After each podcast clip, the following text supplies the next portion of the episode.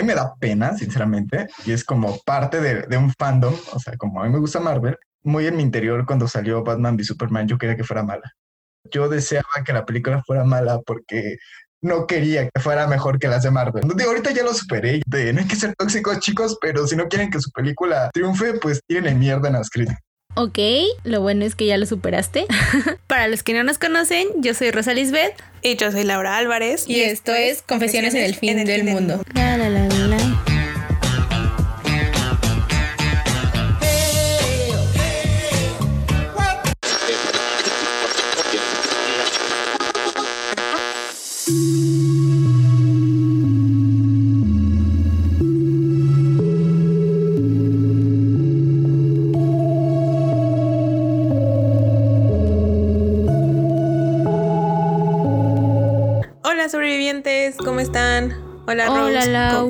estás? ¿Cómo fue tu semana? Muy bien, ¿y tú? Muy bien, muy bien. Todo tranquilo. igual, same. bueno, el día de hoy eh, es un día muy especial para nosotras porque tenemos a nuestro primer invitado del podcast. ¡Yay! él es una persona que conozco desde hace 10 años y desde entonces pues él ha sido, ya era un gran coleccionista. Inició con sus primeros libros de Narnia, después con la trilogía de la materia oscura, de la que por cierto también hizo que me gustara. Y bueno, a partir de ahí esta persona me introdujo a muchas otras series, libros y películas que ahora que lo pienso han definido muchos de mis gustos actuales. Em, y bueno, damos la bienvenida al doctor profesor. ¿Patricio? No, aunque creo que eso hubiera sido el mejor invitado. Pero bueno, con ustedes mi mejor amigo Eric. Hola Eric. Hola, mucho gusto. Un, un, gustazo estar aquí con ustedes. Y sí, me gusta mucho lo que Laura dijo. Soy su mejor amigo, Rosa, aunque te pueda llegar a molestar. Eh, tiempo y... Si eso te hace sentir mejor, está bien. no se peleen, por favor. Todo el mundo sabe que yo soy la mejor amiga, pero está bien.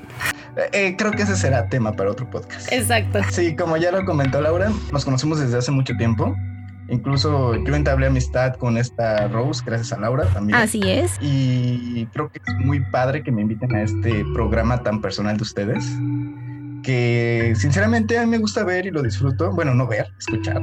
Eh, lo disfruto bastante, aunque Laura a veces no me pasa los enlaces. Sí, te los paso. Y no tengo, y, no tengo Spotify. Oye, entonces, sí sabes que tenemos una cuenta de Instagram y Twitter en donde subimos los links. Soy boomer y solo uso Facebook.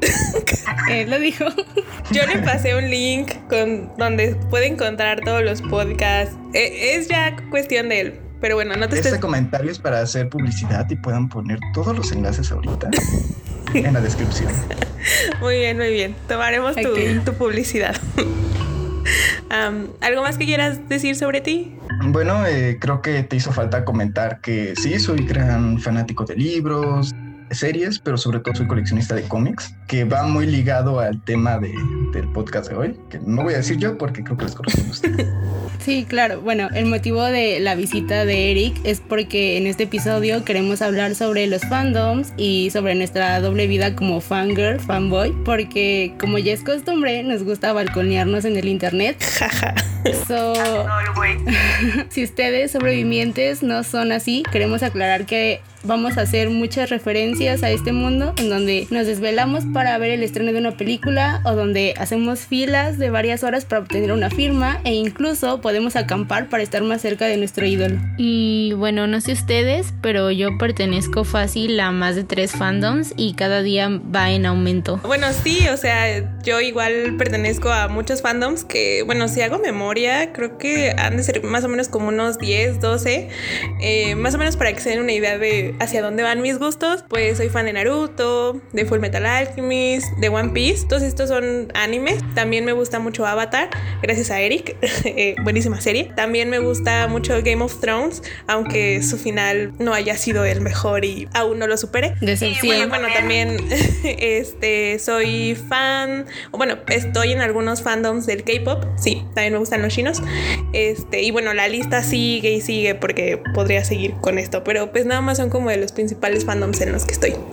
Y no sé, Eric, ¿tú a cuáles perteneces? Ah, bueno, yo pertenezco a varios fandom de música, por ejemplo, de Arcade Fire, eh, Porter, eh, sagas literarias, también disfruto mucho formar parte de fandoms, por ejemplo, del Señor de los Anillos, Las Crónicas de Narnia, La Materia Oscura. Eh, de videojuegos me gusta mucho Halo, The Legend of Zelda, Final Fantasy y creo que soy más eh, mi inclinación es más hacia los cómics, siendo gran fan de tanto Marvel como DC Comics y de cuestiones más independientes, pero siendo mi favorito eh, Marvel porque tiene Spider-Man, mi personaje favorito y con el que sí me puedo echar unas buenas peleas en Facebook, porque soy boomer. Confirmo, confirmo. creo que algo muy normal muchas veces como un fan es que discutes sobre los temas que te gustan. Y decir discusión no implica pelearse, implica simplemente compartir tus ideas de cómo crees que un personaje debería ir, o cuál es la esencia de ciertas cosas, o por qué este final de octava temporada estuvo bien horrible, Game of Thrones. Y, y creo que es justamente lo padre de formar parte de un fandom, que conoces personas como tú, con tus mismos gustos, y con quien puedes intercambiar ideas, cosas que tal vez tú no viste o tú no escuchaste o que simplemente no les prestaste atención y entonces que te lo digan hace que digas, wow, esta obra es muy, muy grande. Sí, claro. Es que de alguna u otra manera, siendo parte de un fandom, nos sentimos en comunidad. Como dices, puedes compartir ideas de teorías sobre algo que sucedió en un episodio o de algo que sucede eh, durante toda la saga, ya sea del libro o no sé, incluso con la música, creo que también puede funcionar esta parte de compartir teorías. Por ejemplo, yo soy fan de Taylor Swift, como todos deberían de saber, si me siguen en redes sociales, y generalmente ella crea como todo un show antes de poder sacar un álbum nuevo y entonces también puedes compartir un buen de teoría sobre a qué se refiere cierta imagen o a qué se refiere, no sé, algún post que haya hecho y de alguna u otra forma el compartir con otras personas lo que te gusta te hace sentir bien como decía te hace sentir en comunidad. Sí, creo que esa es una de las grandes como ventajas de los fandoms que cuando crees que, que no hay nadie más que pueda compartir tus gustos, siempre va, o sea, siempre va a estar ahí alguien, ah, estúpido reloj. Laura no forma parte del fandom de los relojes. Definitivamente. El otro día mi papá me empezó a hablar de la gripe española y lo devastadora que fue en 1918 a propósito del COVID-19 y entonces mi respuesta intelectual a eso fue que sí sabía sobre el tema porque justo ese es el año en el que Edward Cullen murió y Carlyle lo convirtió en vampiro.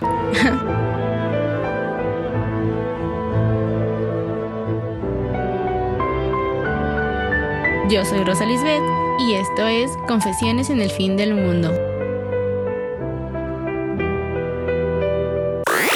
Sí, este creo que, o sea, como menciona Rosa y también Eric, con los fandoms creas comunidad, ¿no? Es un espacio en donde puedes expresar una parte de ti que a lo mejor no puedes hacerlo con algunos de tus amigos porque a, lo mejor no tienen los mismos gustos.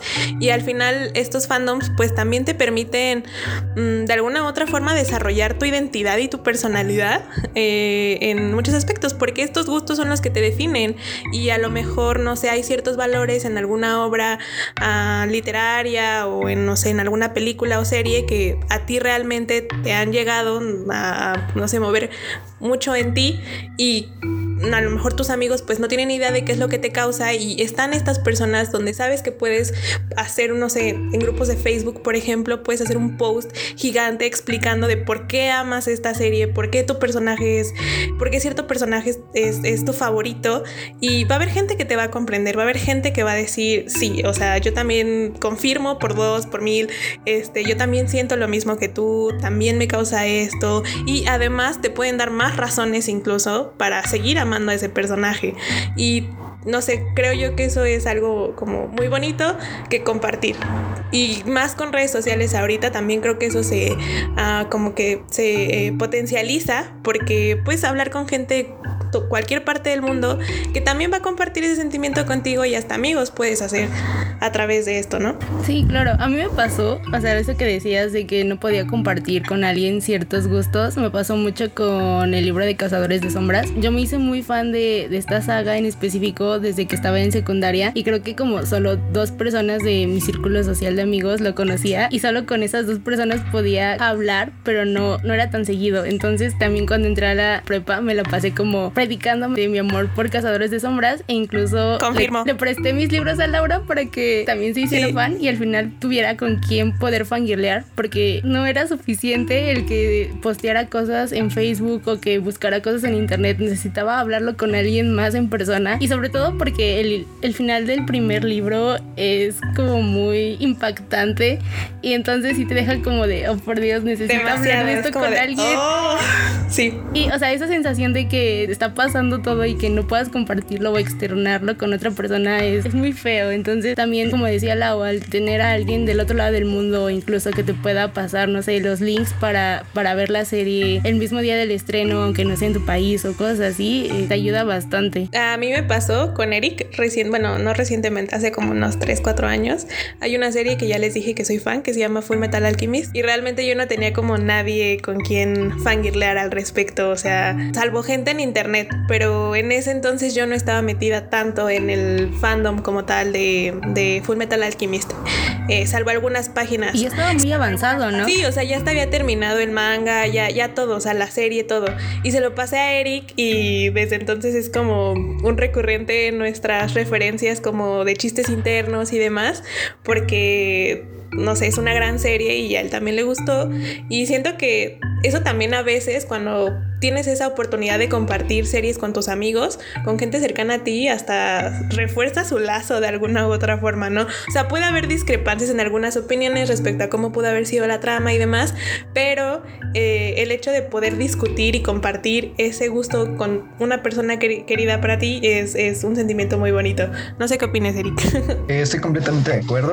Eh, aquí públicamente te agradezco que me hayas enseñado full Metal Alchemist, las dos series Digo, yo prefiero muy, sabes que prefiero más. Sí, porque es la pegada al, manga original. No precisamente por eso fue la que vi primero, la disfruté más, después vi la original y ya no me gustó tanto, pero creo que eso es algo muy padre que Laura y yo compartimos mucho, que es que nos vamos enseñando los gustos del otro.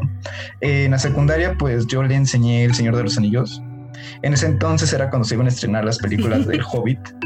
Y creo que había una apuesta, no sé por qué. Obviamente yo gané como siempre, ganando como... Ay, cálmate como siempre. Era un trato, era un trato, no me acuerdo. Y el trato era que me iba a acompañar a no, no, no, no había una apuesta. Es que el trato estaba en, bueno, más bien la cosa fue así. Yo en ese entonces tenía planes de irme a vivir a Querétaro y Eric quería ir a ver esa película y me dijo, tienes que ir conmigo. Yo voy a ir disfrazado de elfo, o sea, Eric iba a ir disfrazado de elfo. No, quería ser un elfo y yo, iba a ser un hobbit. No,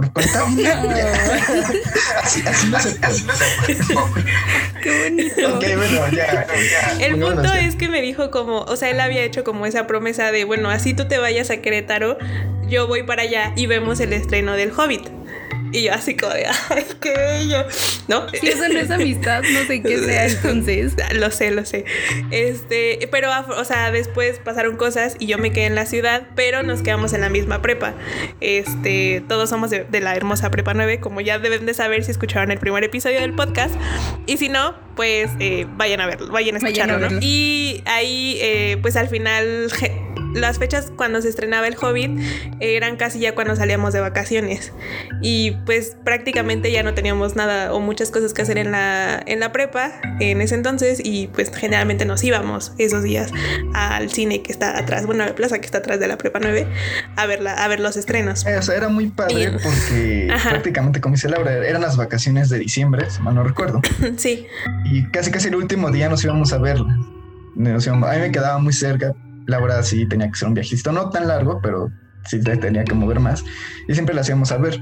Y era muy padre porque el acuerdo era que unas las del hobby las veíamos ahí y otras películas que también le fui yo pegando, como las de Marvel, las veíamos por más rumbos, que era este por el cine más en el centro, más en el centro, para, no revelar identidades.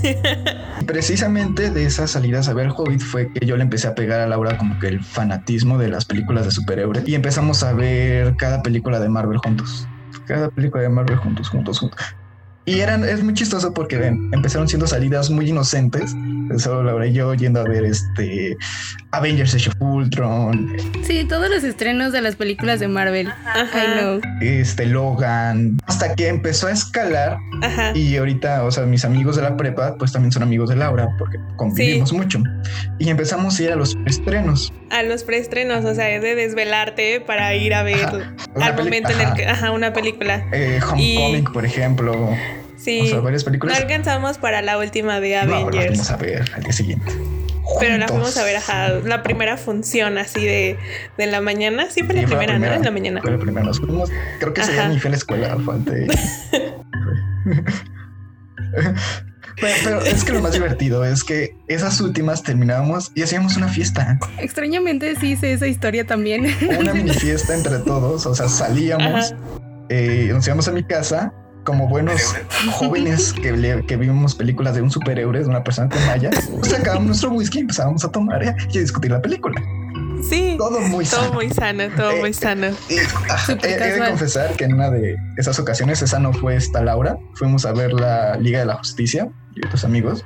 Y ese día tenía examen. Me fui a un preestreno y llegué a mi examen en estado de ebriedad todavía. Saqué nueve. No sé cómo le dicen, pero saqué nueve. No, pues. Ajá. Ok, ¿eso es tener suerte? No, es que doble castigo. Imagínate haber visto la Liga de la película fe y después reprobar, no. Dios no castiga dos veces con una fue suficiente. Y bueno, algo también que hacemos mucho Eric y yo es que siempre discutimos o sea, ya sea que nos estrene una nueva película o estemos viendo una nueva serie, eh, un libro, demás, siempre, siempre, siempre, siempre este, discutimos y no sé, llegamos a, buenos debates. O sea, nos ha ayudado, creo, en nuestras habilidades para, para debatir. y, y sí, e-, Eric empezó diciendo que eh, él te introdujo al mundo del Señor de los Anillos. Y de alguna u otra manera, Eric también me introdujo al Señor de los Anillos. Y creo que nunca te lo agradecí, pero sí, gracias por prestarme tu libro. Y yo sé que me tardé mucho, pero lo leí. Leí El Hobbit gracias a ti. En su momento no era fan, pero ya soy fan, solo para que sepas. Así que gracias por introducirme de alguna u otra manera.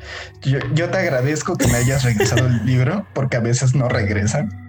No diré quién, pero... No, yo sí regreso a los libros. sé, sé, lo que es que no te regresen un libro, entonces yo sí procuro sí lo regresé, los libros. ¿Sabes? Sí regresé el compartir los libros de La Materia Oscura. Tal vez varios los la conozcan la adaptación a película de La Brújula Dorada. Ahorita tiene una serie bastante mala en HBO. No es tan mala. Y le presté el primer libro que se llama Luces del Norte. El chiste es que era una edición que estaba grande, con cubrepolvos bonitos. O sea, no era una edición así que digas, wow pero será la que yo tenía. Y se la entregué y me regresó una, una edición enanita, gordita, que desentonaba con la colección en general. No, Eric, pero yo te regresé el libro, ¿sí? Te lo regresé. El libro que te di lo perdiste. Pero era el libro. Me regresaste otra edición. No, pero es que no me dejas terminar la historia. O sea, yo iba a decir, o sea, Laura buscó el libro por más que pudo, pero la edición ya no estaba y me regresó una edición más o menos parecida. Lo entiendo. A mí también me hubiera dolido mucho si hubieran perdido una edición mía de algún libro que estuviera bonito. Y bueno, eh, ahora sí regresando al punto al que quería llegar con... Eh, espera, espera, espera, perdón, perdóname. Eh, no sé si quiera esta Ross que expresemos nuestro coraje como miembros del fandom de, de How I Met Your Mother, de que cierta señorita no, no lo ha querido ver. Estamos hablando de cómo las amistades se refuerzan cuando se comparten esas cosas. Y tanto Rose como yo le hemos dicho, ve How I Met Your Mother. ¿Y qué nos dice? nos dice?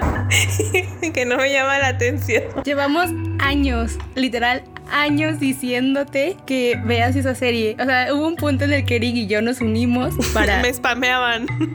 De, ya viste Joya I Your Mother, ya la viste, tienes que verla, vela, vela, vela. Y yo así como de, ah, sí, sí, sí. Este, después... no sé, llegamos a tal grado de hacer referencias a How I Your Mother todo el tiempo. O sea, de que estaba Lau conmigo y yo hacía referencias, que estaba Lau con Eric y él hacía referencias. Y hacíamos conspiraciones para que la vieras y aún así no la no entiendo por qué no lo hiciste. es que no me llama la atención, amigos. No me llamó la atención. No, no, no es mi tipo de serie. O sea, yo no soy tanto de series de comedia, por ejemplo. O con serie como de. Ajá, es que no, ese no son mis, mis tipos de series. Creo que ya a estas alturas deberían de saber que me gustan más como las cosas sangrientas, violentas. O... Pero ya para estas alturas pudiste haberlo intentado. No te costaba nada. Ni por tus dos mejores amigos. Exactamente. Y no utilicen la carta de la culpa conmigo, por favor. Yo digo que si la gente puede comentar o darle likes a este podcast, que nos dejen si quieren que Laura lo vea y la obligamos a que la vea con los tres. O sea, lo vemos los tres, la sentamos y mostramos mostramos evidencia. Sin problemas, hacemos maratón de How I Your Mother. que lo estuvo viendo, total ya está en Amazon Sí, yo jalo. Así que si ustedes sobrevivientes quieren que Lau vea How I Met Your Mother, igual coméntenoslo en Instagram o en Twitter y Eric y yo nos vamos a encargar personalmente de que Lau la vea. Ay, amigos, ¿por no qué me hacen esto? No. El poder de la presión social. bueno, pasando al siguiente tema, por favor. Antes de que diéramos como este gran rodeo al tema, estábamos hablando como de habilidades que también hemos ganado al ser fans de algo. Y quiero dar un ejemplo de, cómo es que esto ah, o ser fan de ciertas cosas ha influido en mi vida y también he ganado habilidades por, por serlo. Como ya les mencioné, pues he sido fan de muchas cosas en mi tiempo en este mundo. Y una de esas cosas ha, sido el, el, anime. Me empezó a gustar el anime desde que yo estaba muy chica, tenía como nueve años. Y eh, el anime que más me ha impactado en ese sentido, que me impulsó como a saber más de la cultura japonesa, por ejemplo, fue Naruto. Y años más tarde, esto también me llevó a empezar a estudiar japonés y a especializarme en mi carrera. Ya les había mencionado que yo estudio relaciones internacionales y eh, ahora ya que concluí esos estudios, eh, estoy como especializándome en el este de Asia, que es principalmente Corea, China y Japón. Eh, y de hecho mi tesis habla sobre China. Entonces, pues yo diría que mi fanatismo hasta cierto punto ha influido de manera positiva y, muy, y ha sido muy, muy importante esta influencia, ¿no? Que, que, han, que ha ejercido sobre mí. Entonces, pues a mí me gustaría preguntarles a ustedes, a, o sea, a Rosa y a Eric, eh, ¿de, qué, ¿de qué forma creen que el ser fan o no sé, de, por ejemplo, de Eric de Spider-Man, o no sé, del Señor de los Anillos, de Narnia, a Rosa, pues no sé, de Taylor Swift, de Harry Potter, demás. ¿De qué forma esto ha influido en sus vidas? Mm, bueno, o sea, por ejemplo, en mi caso, en algún punto de mi carrera también pensé en especializarme en periodismo de espectáculos o periodismo musical para de esta manera tener acceso a eventos específicos, ya sea como premios de películas o ruedas de prensa de bandas. Y pues igual gracias a ese trabajo que pudiera haber tenido también así hubiera podido entrevistar a, mis ídolos e incluso, no sé, conseguir un autógrafo o una foto o no sé, tal vez ahorita muchas de las cosas que hago, muchos de los viajes que planeo son basados en lugares, no sé, donde fue el set de filmación de, alguna serie o eh, el lugar en donde se grabó cierta, no sé, cierto video musical o cosas así. Toda, cada una de las cosas que hago de alguna u otra manera tiene referencias a cosas que me gustan, ya sea de una serie, de una película o incluso de algún artista. Bueno, yo creo que en mi caso para empezar, gracias a que consumo mucho material físico de cómics, videojuegos, libros, pues soy una persona pobre. Entonces nunca caí en ninguna adicción de drogas porque nunca tuve dinero para comprar nada. Aunque bueno, básicamente compré... Por dos. Creo, que gracias. Ok, yo quiero unirme a eso. Soy adicto, aunque bueno, es comprar tanto sea una adicción, pero haré la vista gorda. Tienes un serio problema con eso, ya lo hemos hablado. Eh, Eric tiene un serio problema al comprar cosas, o sea, no... eso yo también diría que es una enfermedad, entonces a lo mejor, bueno, Dios da, Dios quita, dejémoslo Pero no, no soy crico. Eh, si hay aquí alguien que, escuche y sea crico, no, nada contra eso, lo respeto, tengo amigos cricos. Estudiaron un Retomando lo, lo importante, pues yo creo que el género que más me gusta en cualquier medio es la fantasía o la ciencia ficción. Así que de una u otra forma esto ayuda a incrementar mi imaginación porque tengo mucha. Y pues a veces me gusta, a veces me gusta escribir pues pequeños relatos, pequeñas historias que pues Laura lo, lo, lo ha podido leer. Confirmo. Y Y creo que es eso, o sea, fomenta mucho la imaginación en ese aspecto, al menos la parte literaria. Lo hace muy bien. Eh, la parte musical, pues creo que va muy ligado también a lo que comentaba esta Rose, de cuáles son las experiencias que he tenido gracias a ir a un concierto, a un festival musical, cosas así, que muchas veces eh, puedo, puedes ir acompañado, no eh, te diviertes mucho con tus amigos, pero al menos yo sí he tenido la experiencia de ir a un concierto solo. Y, o sea, sinceramente, o sea, aunque disfruto mucho estar con mis amigos, creo que ese concierto ha sido mi favorito pude gritar, pude hacer lo que quise hacer sin sentirme como de, ah, ¿por qué haces eso? ¿no? Ajá, sin sentirte juzgado, ¿no? Ajá, aunque sabes que tus amigos no te juzgan, pero tal vez vayas con una persona que no es tan fan. Ajá, no, y de alguna u otra manera, el ir con alguien que no le gusta tanto lo, mismo que ti, o sea, ya sea en un concierto o incluso a una premiere de una película, puede cambiar completamente tu experiencia al momento de estar frente a eso que te gusta. Porque, no sé, si vas con alguien que realmente solo va porque quiere estar contigo y no lo disfruta tanto como tú, puede, no sé, puede hacer hasta incómodo el que tú grites o el que tú llores o el que tú te emociones al estar presenciando eso. Y Exactamente. O sea, no sé si les ha pasado, por ejemplo, de que van a ver el estreno de alguna película. O sea, yo sé que ustedes lo van a ver juntos, pero quizás si lo vas a ver después con otra persona que no es tan fan que tú, eh, puede cambiar completamente tu experiencia. Eh, confirmo, eh, bueno, yo tuve una experiencia, eso, es más triste que nada. yo les digo, soy lector de, de Marvel desde que tengo siete años y tal vez sea un fanboy, pero He de confesar, y creo que esto le va a pasar a muchas personas. Antes de que saliera la película, nadie sabía quién eran los Guardianes de la Galaxia. Casi nadie las conocía. Entonces, de hecho, justamente esta semana, por primera vez, tengo un cómic que es de She-Hulk de los años 80s, 90 escrito por John Byrne. Es la primera vez que ven un panel de un cómic a, los Guardianes de la Galaxia originales. Entonces yo tenía muchas ganas de ver la película de los Guardianes de la Galaxia porque era de la única que no sabía qué esperar. O sea, con todas las demás, pues ya sabía qué iba, ya sabía cuál iba a ser el origen, el villano y bla, bla, bla. Pero Guardianes no sabía qué onda. Y eh, esa vez fui con una exnovia. Pero pues la exnovia no estaba tan emocionada y aparte iba enojada. Entonces, no, ajá, entonces, ajá, entonces la experiencia no, o sea, sí disfruté la película, pero no fue lo mismo. Como que quedó ese sentimiento de, ay, mejor hubiera ido sola, ¿verdad? Sí, la verdad hubiera sido solo. y, ajá, y en este caso, bueno, fue, fue esa situación un poco amarga, pero también puede pasar que vas con una persona que tú estás emocionado porque el Capitán América gritó a Sam por primera vez, todo bien bonito, y la otra persona está dormida. O sea, ese tipo de, ese tipo de cosas.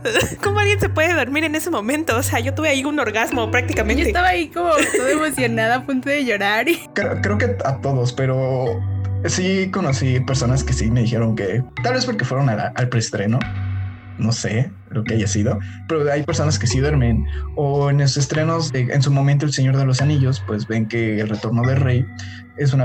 Esas películas se podría decir que son un poco lentas, que no quiere decir que sean malas. Y está la parte, perdónenme si ahorita no me acuerdo bien del nombre, porque tiene mucho que, que leer los libros, pero es cuando suben las escaleras. Las escaleras para llegar a, a Mordor. No recuerdo. Eh, esa escena de la película pues es toda oscura, como que más lentita. Entonces hubo mucha gente que me platicó que sí se quedaron dormidos. Y ya este, se despertaron eh, pues cuando escuchan la música épica, ¿no? Las explosiones.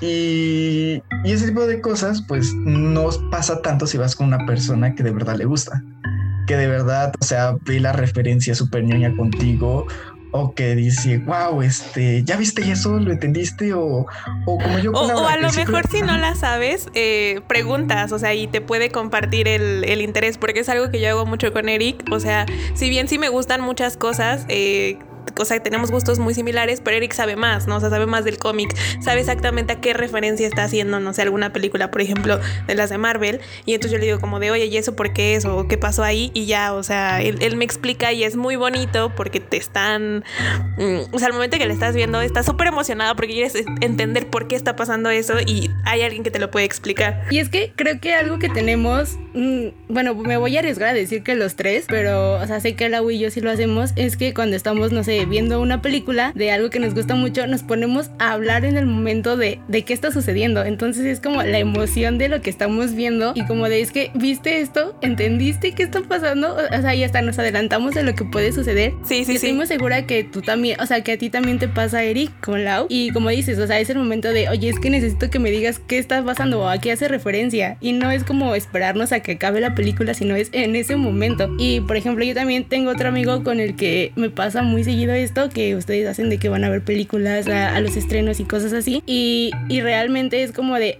ya, ya sabemos que va a pasar algo y los dos es como voltearnos a ver y decir en el momento como de, es que si entiendes la referencia y, y, siento que esta parte que, o sea, por ejemplo, ustedes que lo comparten, es, es, muy bonito porque pueden hacerlo no solo con cosas de Marvel, sino que ya, ya, o sea, ya escaló a un punto más, más allá y eso sí, sí, sí, sí, sí. O sea, yo eh, voy a balconear a un amigo. No te ofendas si llegas a escuchar esto. No creo que lo escuche, pero, pero de todas formas. Uh, la última película que se estrenó de Star Wars, eh, no la fui a ver con Eric, el estreno, lo fui a ver con otro amigo.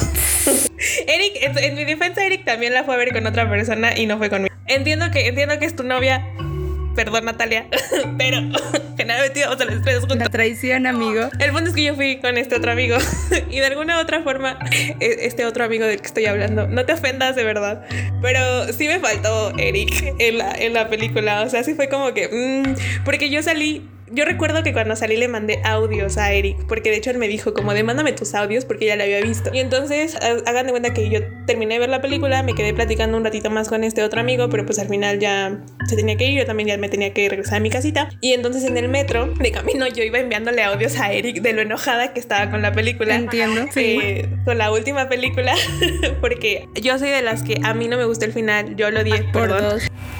Bueno, les decía, entonces eh, a mí me faltó en la película, por ejemplo, el tener a Eric y voltear a decirle como de, ya viste qué tontería está pasando, ya viste, o sea, porque de alguna u otra forma también era como la primera vez que iba al cine con este otro amigo, entonces no sabía específicamente como si a él le gustaba que se hablara en las películas o no, y yo sé que a muchos les molesta, sé que con Rosa no tengo ningún problema ni con Eric, ¿Sabes porque... Perdón por interrumpirte, pero cuando yo voy con gente nueva al cine, o sea, lo primero que les digo antes de entrar a la sala es eso, prepárate porque yo voy a hablar durante toda la película, y si te molesta te puedes cambiar de lugar porque yo voy a seguir hablando. Y la gente es como de, no, está bien. Y, o sea, trato de contenerme con algunas personas que sí veo que se molestan, pero generalmente yo me la paso hablando con todo el mundo. Es que, es que por ejemplo, yo, yo en esa película, Amix, de verdad, no offense, por si lo escuchas, este, pero yo, por ejemplo, en esa, en esa película, sí como que le trataba de hablar como de, oye, ya viste esto, o sea, tratar de sacar ahí, pero como que él nada más estaba viéndola y yo así como de, o sea, me faltó, me faltó que estuviera ahí Eric como para yo poder fangirlear completamente y poder, no sé, sacar mi frustración en ese momento. este, porque, porque sí, es, es, necesario a veces como tener, por ejemplo, a alguien que comparta esos gustos contigo en esos momentos tan como críticos, por ejemplo, de cuando estás viendo una película o estás en un estreno o así. O por ejemplo, con el final de Game of Thrones, que todos estábamos súper enojados con eso. Ah, sí. yo disfruté el final de Game of Thrones. Yo no soy fan de la serie ahí es por cuestiones más payasadas mías de, ay, voy a leer los libros. Entonces nunca vi la serie. Pero sí fui con Laura precisamente a ver el último capítulo de Game of Thrones. También estaba Rosa, ¿sabes? Ah, también estaba Rosa. sí, estaba por favor. Gracias por recordarme en tu vida, Eric. no, déjalo, balconeano. Para que todo el mundo se dé cuenta de la mala persona que es. es que iba, iba, mi novia, iba también un amigo que se llama Diego, que es con el que también solemos hacer ese tipo de eventos, ir a la. Ah, sí, etcétera, etcétera pero tal vez esto es adelantarse un poquito a, la, a, los puntos de, que veremos después. Pero yo ya estaba bastante fastidiado. Ahora entiendo. Entonces cuando vi cómo sufrían por su final de temporada, ahí saqué la, la pésima persona que soy. Yo dije, por fin se van a quedar. Rose, ¿alguna vez te conté que yo siempre quise hacerme una cuenta fanger? Sí, ya sabes, una cuenta aparte en redes sociales en donde poder compartir cosas de los fandoms en los que yo pertenezco, ¿no? Pero la verdad es que al final me dio flojera el hecho de manejar dos cuentas, la personal y la fanger, y simplemente decidí mezclarlo. Entonces, pues sí, si lo sabe el internet, pues ya, que lo sepa el mundo. Yo soy Laura Álvarez y esto es Confesiones en el fin del mundo. síganos en redes sociales. Estamos en Twitter e Instagram como arroba podconfesión.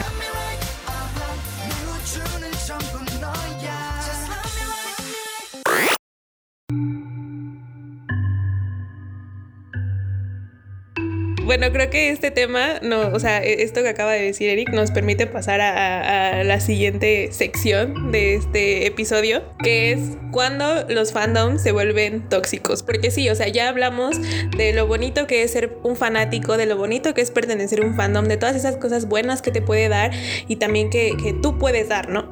Porque creo que también saca buenos lados. Hay muchos fandoms en el K-pop, pues esta referencia, uh, que hacen donaciones, por ejemplo, a causas como, no sé, niños buenos huérfanos, no sé, cosas de medio ambiente, o sea, hacen ese tipo de, cosas y siento que es una acción muy bonita, pero también es cierto que son fandoms muy tóxicos, ¿no? Y, y entonces, para ustedes, ¿qué creen que hace a un fandom tóxico o cuándo es que esto se, vuelve tóxico. Exactamente. tiene que decir esa referencia.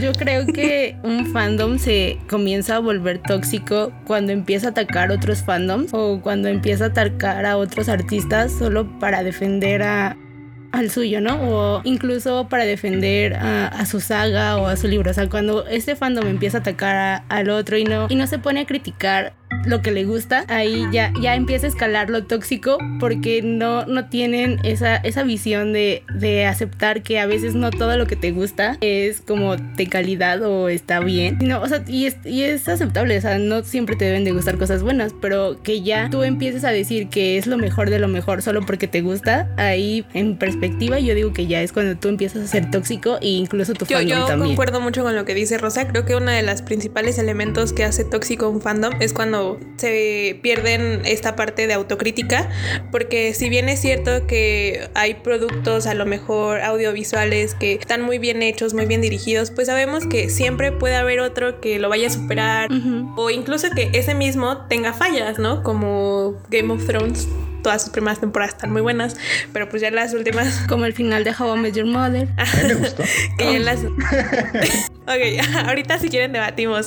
Pero, o sea, me refiero a eso, que siempre eh, cuando quieren sobreponer su visión sobre las otras, de decir, es, es que lo que a mí me gusta es lo mejor y no existe nada mejor que eso, eh, ahí ya es cuando sí se, o sea, se vuelven tóxicos los, los fans, ¿no? Y como dices, empiezan a atacar a otros, a otros fanáticos que a lo mejor no comparten su punto de vista o a lo mejor pertenecen al fandom, pero estas personas, eh, hay un ciertos grupos que a lo mejor sí conservan esa parte autocrítica y dicen, ok, sí, está muy padre la serie, a lo mejor tiene muy buenos efectos o la historia está muy bien construida, pero hay que aceptar que a lo mejor, eh, no sé, cierto personaje es malo porque no le han dado un buen desarrollo y hay otros que siempre dicen como, no, es que este, él es el mejor porque tienes que ver su pasado trágico y, demás. O sea, siempre como que ponen excusas para justificar eh, ese tipo de cosas y atacar.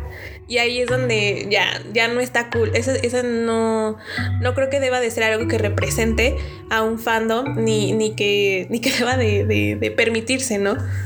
No sé, Eric, ¿qué opines? Porque siento yo que tú tienes una opinión yo concuerdo un tanto diferente. De, de hecho, yo iba a plantear dos posturas. Una es cuando el fandom se vuelve tan autocomplaciente que no permite la crítica o cuando simplemente elevan tanto lo que les gusta que piensan que si ya no te gusta eres una ah, persona tonta, como pasó el ejemplo de Rick and Morty, que hubo un momento que todo el fandom decía, si no te gusta Rick and Morty es porque no lo entiendes, bla, bla, bla.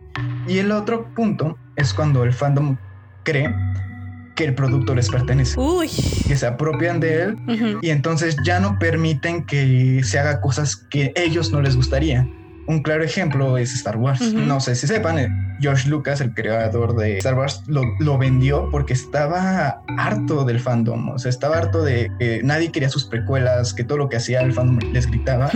y pasó lo mismo con Star Wars. Sí. Ah, yo, la nueva trilogía de Disney, pues Laura y Rose saben que yo le tenía mucha emoción porque soy fan, fan de Star Wars. De hecho, a Laura le gusta también Star Wars por mí. Confirmo. Y, y, la primera película, el episodio 7, pues no me, no me supo tan bien porque para mí es un remake del episodio 4. Mm, sí, definitivamente. Y eso se hizo para poder complacer a los fans. Porque pues la tarea era titánica, ¿no? ¿Cómo hacer una nueva trilogía con los personajes clásicos.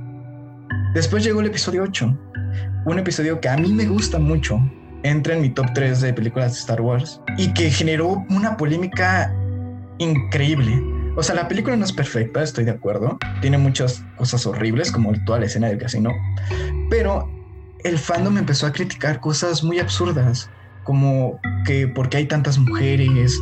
Mm. Hicieron, el fandom llegó a tal punto de hacer una edición del episodio 8, cortando todas las escenas en las que salía una mujer. ¿Qué? ¿Qué? Eso no lo sabía. Eh, sí, o sea, realmente pueden buscarlo. Está, está la edición sin mujeres del episodio 8. ¿Qué? Y es gente que no que no acepta el cambio. Eh, podrá estar bien o mal ejecutado, la, creo que el debate del episodio 8 pues siempre va a estar, pero ese mismo, ese odio de los fan, del fandom hizo que todo lo que se planteó en el episodio 8 se hiciera para atrás y nos dieran un episodio 9, que Laura ya lo dijo de una forma bonita, pero qué película tan fea. ¿Sí? O sea, yo estaba enojado en con las letras de inicio, cuando te dicen, por cierto, spoiler, Palpatine está vivo, desde que te lo plantean en las letras, yo ya estaba enojado. Y el enojo me duró toda, o sea, no hubo un momento en la película que no me enojara. Eso tal vez pueda decir, ah, qué tóxico eres, ¿no? O sea, están hablando de fondos tóxicos y tú no permites el producto, ¿no? Pero es que creo que uno como fan tiene derecho a opinar sobre el producto que está consumiendo a criticarlo, pero otra cosa es agredir a los creadores porque no hicieron lo que tú querías o agredir a una persona que les gustó. O sea, yo conozco personas que les gusta el mm, episodio y es como de, ah, y, y te digo, claramente me voy a burlar, todos nos vamos a burlar, pero en el fondo se respeta. En el fondo no dejas, no llegas a insultos. Simplemente creo que está más padre que te digan cosas que tú no ves. No, eso hago yo mucho con Laura. O sea, a Laura le puede gustar algo. Por ejemplo, el, eh, Toy Story 4. Laura en su momento, Laura en su momento lo disfrutó mucho. Ay, sí. Yo no, yo soy de las personas que no disfruta tanto el, eh, episodio 4. Eh, Toy Story 4. Toy Story 4. Yo también. y discutimos, lo platicamos. Y y creo que se puede llegar a un entendimiento. También aquí creo que influye mucho la educación de cada quien.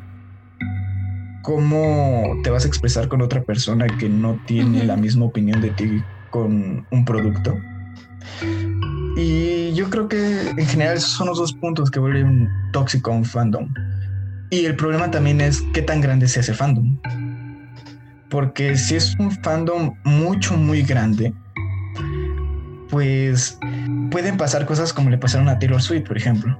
De la actriz, la actriz, perdón, la cantante, yo no soy fan de Taylor Swift, pero conozco la historia de toda, toda, toda, toda, toda la caca que le estuvieron lanzando. Y es como de, o sea, solamente es una cantante, está dando su producto. Si no te gusta, lo puedes comentar o dejar tu dislike, punto.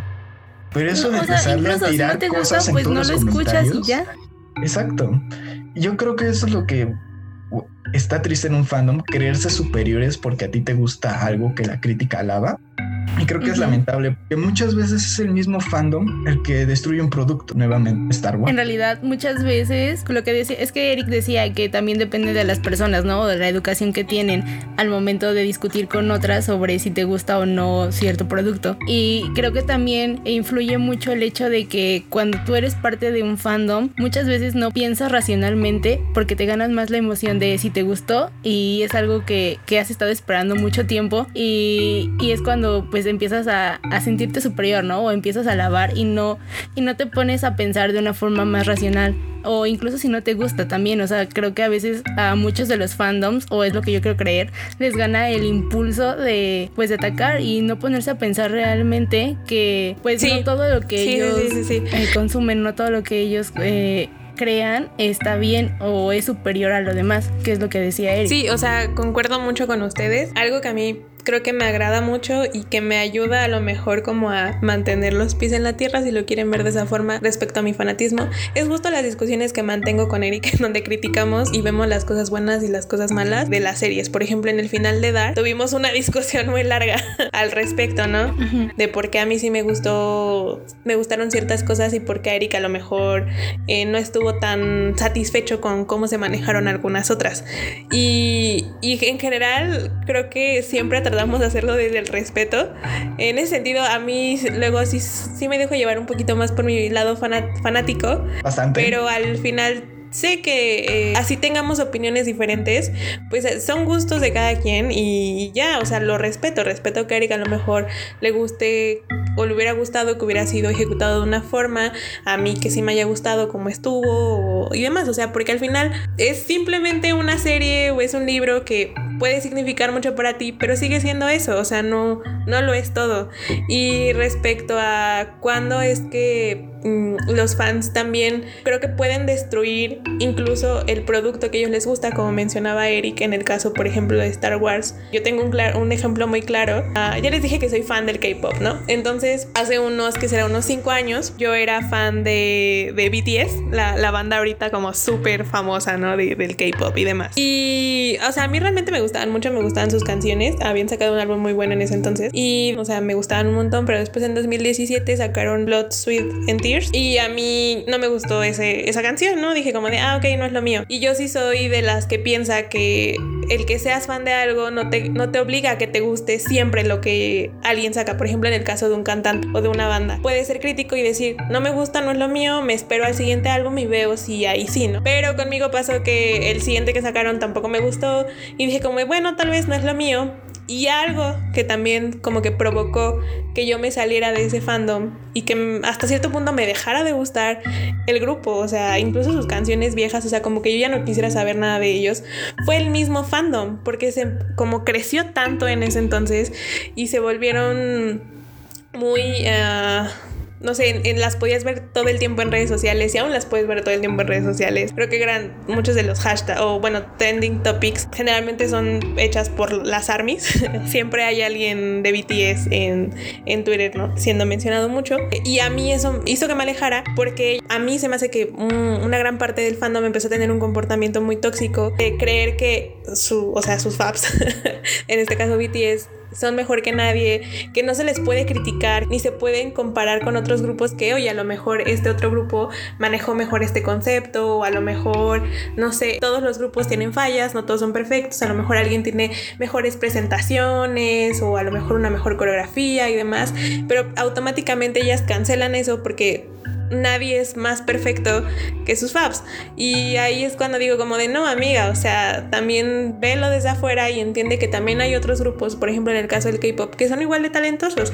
Simplemente, pues sí, ahorita BTS les está yendo muy bien, son muy talentosos, eso yo no lo, no lo dudo porque lo son, son muy buenos, son muy carismáticos, pero también se vale ser críticos con lo que ellos hacen y también con, se vale, ¿no? El estar abierto a que va a haber otros grupos que a lo mejor van a hacer algunas cosas mejor que ellos o puede que no Estoy completamente de acuerdo contigo. Yo cuando iba en secundaria era muy fan de Justin Bieber y ya sé que ahorita está cancelado y que todo el mundo lo odia. Yo en este momento de mi vida le tengo mucho cariño por mi adolescencia, pero realmente sí puedo aceptar que sus fans son súper intensas pero intensas horrible, o sea, de nivel casi a, a las armies de BTS ahorita están como más tranquilas porque ya no tiene tanto auge Justin Bieber y porque ya está cancelado. Pero en su época sí eran como, no sé, apenas le decían algo y, ya empezaban a atacar o a banear o, o, realmente bombardeaban el internet tratando de que Justin fuera el mejor, ¿no? Y si alguien ganaba un premio que al que él estaba nominado, pues, o sea, se le iban horrible. Y hasta cierto punto como que ese ambiente de, del fandom a mí no me agradaba porque pues hubo un momento en el que Justin y Taylor, o sea, no se llevan para nada por todo lo que pasó con la mejor amiga de Taylor, que es Elena Gómez. Y o sea, yo estaba como súper dividida porque, pues a mí me gustaban los dos artistas, pero los dos fandoms se odiaban. O sea, ninguna Swifty podía ser eh, Believer y ninguna Believer podía ser Swifty. Y ahora mucho menos porque Scooter se llevó las canciones de Taylor y Scooter Brown es el manager de Justin. Entonces, pues como que todo es peor ahora. Y realmente entiendo por qué las fans de Taylor Swift ahora están enojadas pero también creo que, por lo menos a mí, si a mí me gustan las dos cosas, no, no voy a ponerme a atacar a alguien que también le gusta lo mismo que a mí solo porque no le gusta algo que no me gusta, o más bien, no le gusta lo que a mí me gusta. Entonces, yo cuando empecé a ver ese tipo de comportamientos en, dentro de los fandoms, y no solo con, con eso, ¿no? O sea, yo solo puse un ejemplo, pero por ejemplo también con How I Met Your Mother y Friends, que son otras de las series que también me gustan mucho, pero que también se echan como mucho bardo ahí horrible y mucho hate, es como, no, creo que debe de haber un equilibrio, por lo menos ya si eres más crítico con lo que estás viendo y lo que estás consumiendo, en el que digas, bueno, o sea, esta serie tiene cosas buenas y esta otra tiene como lo suyo.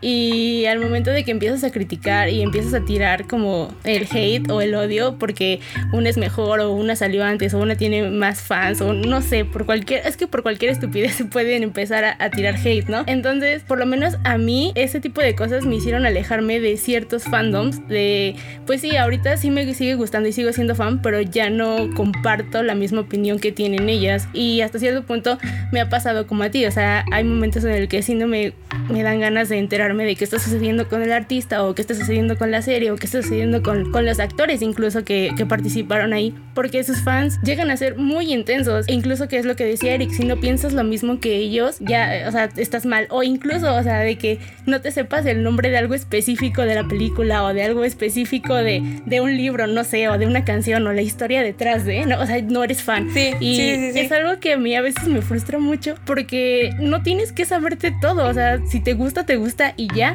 pero aunque no te lo sepas, tienes derecho a disfrutarlo, que eso también es algo que, que pasa muy seguido en los fandoms. No, no, no has visto los fandoms de los cómics, o sea, ahí de verdad, si no te sabes en qué número salió el personaje por primera vez, eres un poser.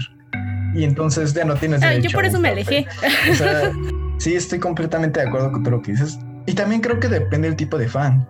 Por ejemplo, porque al menos yo soy el tipo de fan que separa mucho el producto del creador yo no me dejo mucho llevar por, por ejemplo, tú con Taylor Swift, ¿no? Para mí es la música de Taylor Swift. Taylor Swift es otra cosa. No me importa Taylor Swift. A mí me importaría la música. Pero hay fans que de verdad les gusta saber 24/7 qué está haciendo su, el creador. Dígase un escritor de cómics, un escritor de libros, un director, eh, que por cierto este Martin iba a entregar el nuevo libro el día de antier, me parece, y no lo entregó y ya lo están bombardeando, ya lo están bombardeando, porque no lo hacen. Uy, sí, ese creo que es un poco más eh, justo, porque pues 10 años desde el último libro, pero hay otros que simplemente es como de, ¿por qué no hiciste lo que a mí me gusta? ¿Por qué estás haciendo esto? ¿Por qué no haces lo otro?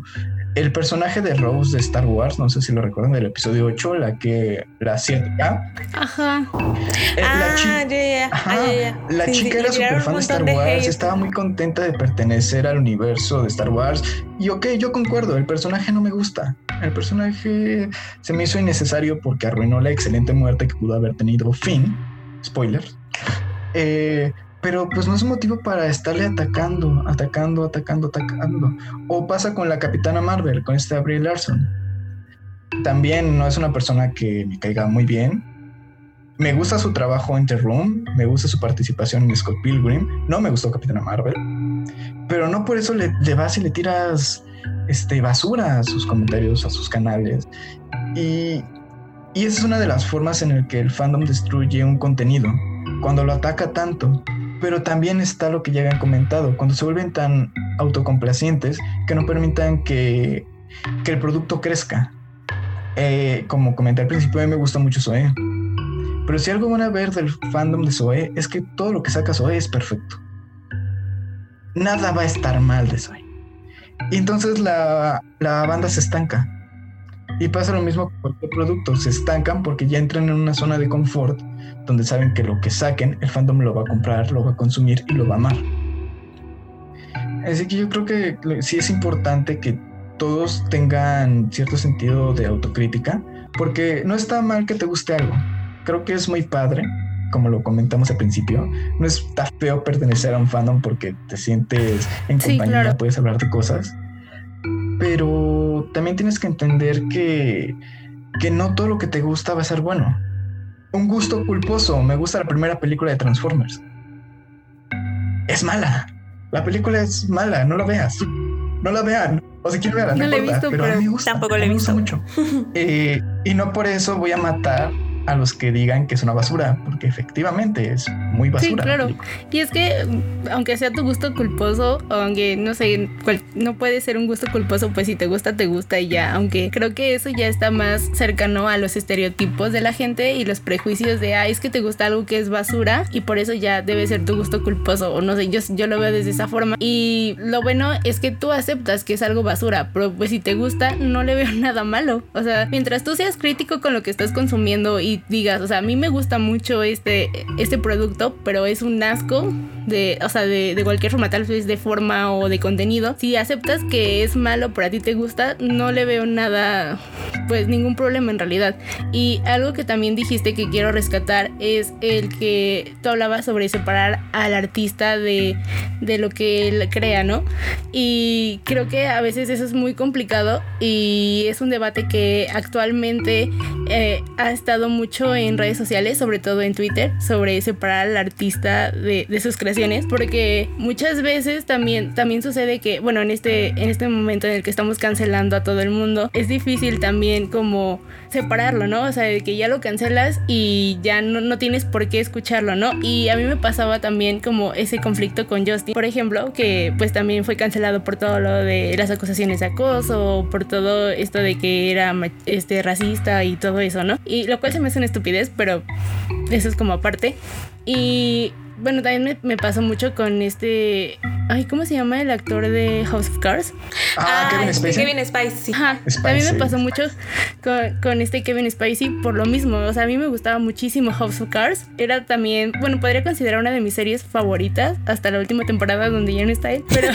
Spoiler. Este, me, me, causó mucho conflicto cuando justo tuvo todo este problema de la demanda de, de, acoso y que lo tuvieron que sacar de la serie y todo esto. Y mucha gente literal empezó a, a cancelarlo en todos lados y aunque tú aceptaras que sí, o sea, tenía la culpa y que pues tenía que ser enjuiciado y todo esto, si seguías consumiendo su producto o seguías viendo algo de él, ya eras como no sé, de las peores personas que pueden existir en el internet y te echaban un buen de hate por lo mismo, ¿no? Entonces también ahorita es importante retomar esto porque muchas veces muchas personas no aún no sabemos cómo separar la parte del artista de su producto o de las cosas que crea.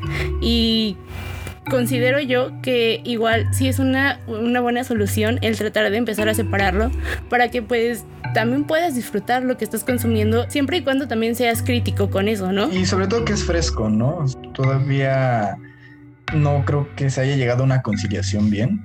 Y sí, o sea, eh, yo entiendo lo difícil que es separar muchas veces el producto de su creador. Y al menos en mi caso, por el tipo de gustos que tengo, pues yo no soy de que los productos que consuman sean solo de un creador. Muchas veces van pasando en varias manos, como son los cómics. Ah, qué bueno que dijiste eso, porque ahorita voy a agregar. La, cuento la anécdota de cuando me dejaste plantado en la prepa. O sea, esa la te voy a decir por qué la diría, porque eso derivó en que me regalaste un cómic. No te regalé un cómic. Me diste un cómic de Spider-Man, ¿no te acuerdas? No, yo no te lo di. Te llevé a ver. Eh, no recuerdo qué película. Creo que fue Avengers Age of Ultron. O sea, fuimos a ver una película. Fuimos a ver una película. Y pagué sí, todo en esa ocasión. Ajá, pero también me quitaste el cómic de Spider-Man. Ay, ¿a poco? Para que veas que la culpa era grande. Oye. Y esto es Confesiones en el fin del mundo.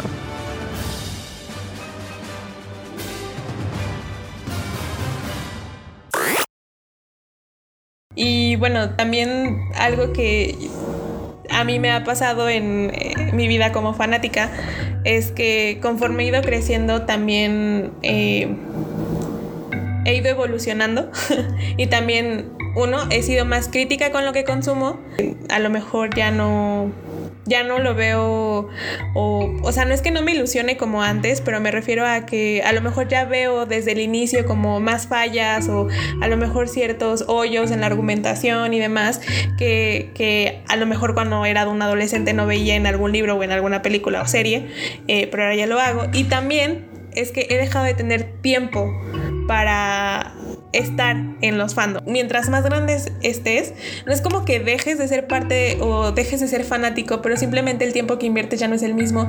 Y es obvio que va a haber personas que crecieron contigo que les va a pasar lo mismo. O sea, hay ciertos productos que definen generaciones y entonces a lo mejor los fandoms dejan de ser tan activos como antes.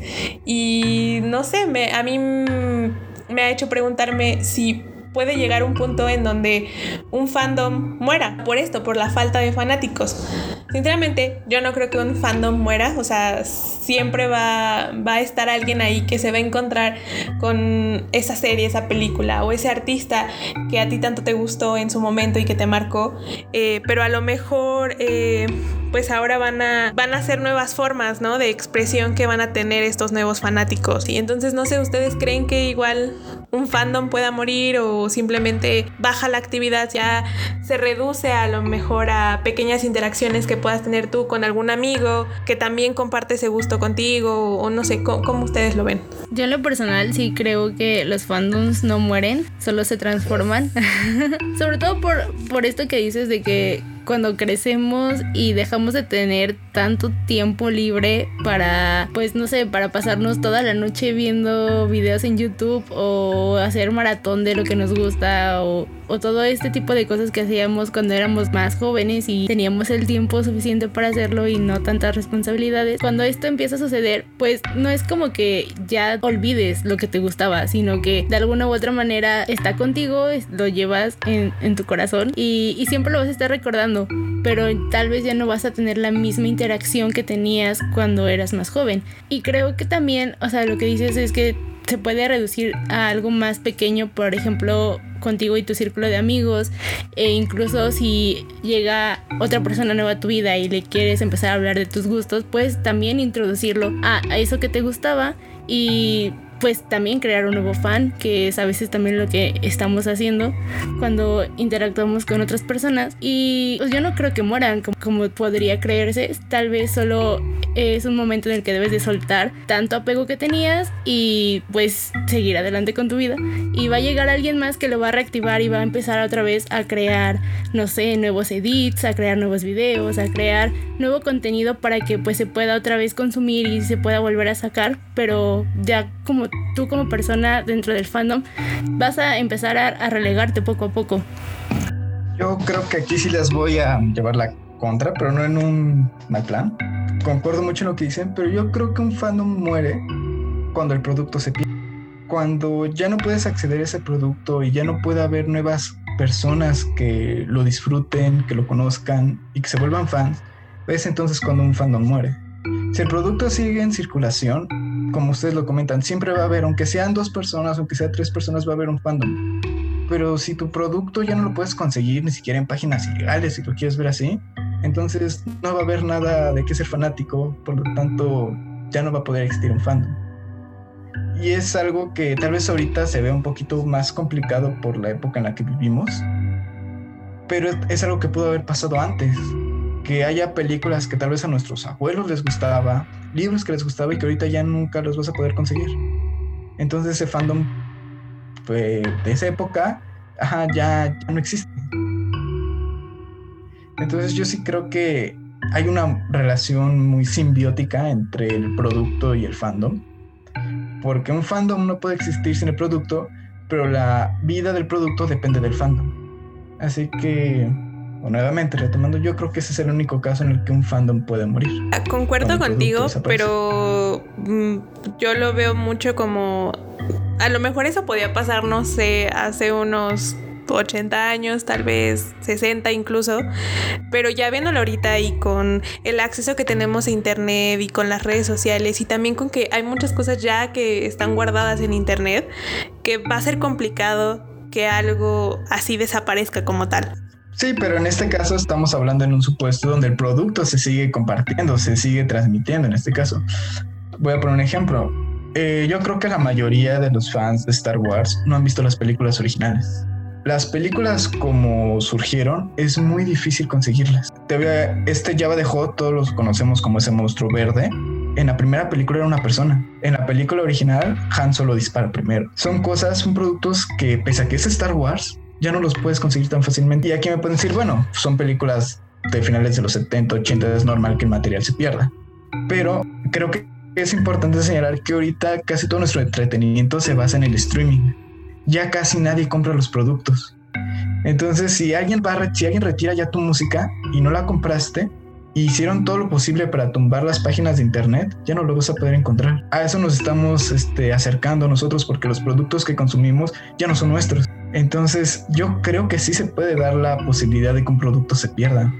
Y que ya generaciones futuras no puedan acceder. no lo había pensado de esa forma. en realidad. Eso, eso último que dijiste también es algo que a mí me causa un poco de conflicto, que ahorita casi todo lo que consumimos lo hacemos en internet, o sea que ya todo está ahí y solo pagamos para tener acceso a ello y si en algún momento se baja el programa o se baja, no sé, cualquier cosa, ya no vamos a tener acceso a eso. Y por lo menos yo aún sigo siendo de esas personas que compran la música o que trata de conseguir las películas por ese miedo que tú acabas de mencionar de que ya después no vamos a tener acceso a él. Y entiendo lo que dices porque realmente muchas personas con las que yo he platicado al respecto sí dicen como de, ah, pues está ahí, ¿no? Ya puedo acceder a ellas y lo rento y lo pago y todo. Pero ¿qué pasa cuando ya no está? ¿Qué pasa cuando Netflix saca de, de, su cartelera How I Met Your Mother, por ejemplo? ¿O qué pasa que, sacan algo que a ti te gusta mucho y ya no, ya no tienes acceso a ello, ¿no? Se queda tal vez el recuerdo, pero como dices tú, va a ser más complicado que alguien se vuelva a ser fan de eso y va a ser más complicado incluso acceder a ese contenido. Y pues no lo había pensado de esa manera hasta ahorita que, que tú lo mencionas, pero pues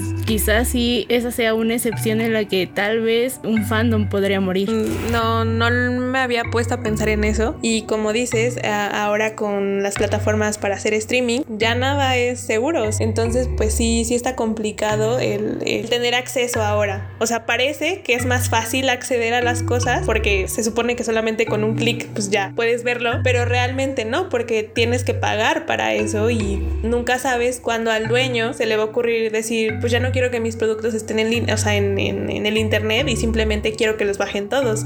Y sí lo pueden hacer, o sea, sí, sí, lo, sí lo pueden bajar. Entonces ahí creo que sí se podría dar la muerte de un fandom. Sí, bueno, también es importante recalcar algo que dijo esta Robus. Esto es más como una excepción. O sea, es algo que sí tiene que pasar tiempo, por ejemplo, va a ser raro que pase, pero puede pasar. O sea, también no se alarmen los consumidores. Como dice la esta Robus, yo también compro todo lo que puedo en físico. Eh, discos, cómics, películas. Por ejemplo, en los videojuegos es triste porque aunque compres el disco, tienes que instalarlo. Y cuando ya no haya soporte de internet, aunque tengas el disco, no vas a poder jugarlo si no lo guardas en tu memoria. Así que también esto de la digitalización de los productos también puede ser algo peligroso en un futuro para un fan. Sí, realmente sí. No lo había pensado de esa manera. Bueno, creo que en parte eso también se debe a que creo que la mayoría de las personas fanboys o fangirls que conozco, cuando les gusta algo a ese grado, tratan de tenerlo como todo en físico. Y de alguna u otra manera, pues como que yo me identifico más con ese tipo de personas, pero es verdad que hay otro tipo de personas que pues prefieren tenerlo ahí en internet porque no les ocupa tanto espacio. O que a lo mejor no tienen el acceso, o sea, como para comprar a lo mejor toda la saga de Harry Potter, por ejemplo, y puede tener solamente tres libros porque le alcanzó para eso. O sea, también, ¿no? La accesibilidad que tenemos a esos productos, ya sea en internet o en físico, porque pues ser, ser fan sale caro, muy caro. Bastante, sobre todo si quieres apoyar, ¿no? El producto. Sí, exacto. Ya hace rato iba a decir como un fun fact, porque hace como dos semanas me bloquearon mi cuenta de Twitter porque, porque compartí un link en donde podían ver las personas que son fans de Hamilton el musical completo sin tener que acceder a Disney Plus. Entonces, pues también tiene repercusiones en ser fangirl porque te bloquean las cuentas. Se le pasa. Eh, es, algo gracioso, pero creo que también tiene que ver con el hecho de que no siempre puedes acceder a lo que te gusta y a veces recurrimos como a estas formas ilegales para hacerlo. Como hablábamos, la accesibilidad que tienes a los productos también en ocasiones puede limitar tu experiencia como fan. Pero bueno, algo más que quieran agregar sobre este tema, algo más que quieran decir sobre, sobre ser fanáticos. Yo creo que no está mal ser fan de algo, porque a fin de cuentas todos lo somos de alguna u otra cosa, incluso aunque no sea tal vez de fantasía. Creo que lo importante aquí es que siempre hay que ser críticos con lo que te gusta e incluso si es algo que las demás personas pueden considerar una basura, pero si a ti te gusta y puedes aceptar el por qué las demás personas lo ven así, está bien. No, no creo que deba de haber ningún problema o te deban de tirar hate por eso. Me acuerdo mucho con la reflexión final de esta Rose, o sea, ser parte de un fandom o ser fan de algo es muy padre, es muy natural. De hecho, vivimos en uno de los países de mayor fanatismo, tal vez no a productos en, eh, como series, pero por ejemplo existe el fútbol. la mayoría de los mexicanos pues son fans de algún equipo y eso está bien porque te ayuda a pertenecer a, un grupo, te ayuda a formar parte y poder compartir tus ideas y entablar amistades muy padres. Yo he hecho amistades en base a mis gustos en cómics que, que aprecio mucho y sé que tal vez ustedes tengan experiencias muy parecidas. Así que yo creo que lo más importante en un fandom es disfruta mucho tu producto, pero respeta a todos los demás. Eh, si a alguien no le gustó, respétalo. Exacto. Eh, si alguien cree que es una basura y que X, bla, bla, bla, bla, bla, pues tú simplemente ignóralo y disfruta lo que a ti te gusta. Yo creo que es la mejor forma de disfrutar un producto. Sí, yo también. comparto eh, la opinión de ustedes dos en el sentido de creo que lo más importante de ser fan es uno disfrutar de esa experiencia porque te va a dejar muchas cosas buenas o sea yo, yo, yo sí creo que es algo muy bonito que vivir eh, una experiencia muy bonita y como lo mencionábamos al inicio de este podcast pues también te puede influir de forma muy positiva en tu vida, ¿no? Eh, ya se aprendido nuevos idiomas, no sé, a lo mejor eh, se te desarrolla el gusto por dibujar y después te vuelves un artista digital, porque pues también, ¿no? Todos los productos que sacan, como los fanarts o incluso los fanfictions, los fanfiction que te permiten escribir, ¿no? Desarrollar tus habilidades de escritura. También te pueden ayudar a conseguir un trabajo. Ajá, exactamente. Son cosas muy, o sea, muy, muy, muy chidas que está bonito, ¿no? Que hayan salido de un gusto que hayas tenido por un artista, película, serie, etc. Y eso también creo que no debería de cegarte, como ustedes han mencionado, el, al no ser crítico con lo que consumes. O sea, está bien, es, es un buen ejercicio también criticar los productos que consumes porque pues también eh, permiten a lo mejor la evolución del mismo, ¿no? Podrían ayudar al autor de ese producto a realizar mejores trabajos en el futuro, por ejemplo. Este, y también esto ya es como más consejo personal. No dejen que o no, no, no hagan que su vida gire en torno a, un, a, a, su vida como fanático. O sea, no, no se desvivan por un, un, artista o por una serie o por un actor. O sea, no, no lo hagan porque si bien ya les dijimos, está bonito, está chido, ¿no? Porque es una forma para, eh, no sé, eh, expresarse de identidad también. Eh, al final también hay más cosas que pueden vivir fuera de. Sabemos que a lo mejor ahorita por estas circunstancias pues no, no tienen esa oportunidad de salir y vivir, y, no sé, experiencias al aire libre o con otras personas, tener ese contacto.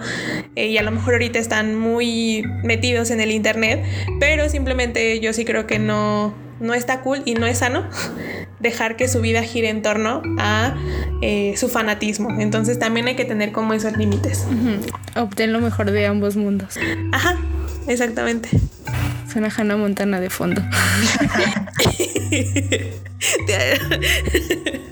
Ay, por temas de copyright probablemente no podamos meter la canción, pero imagínensela.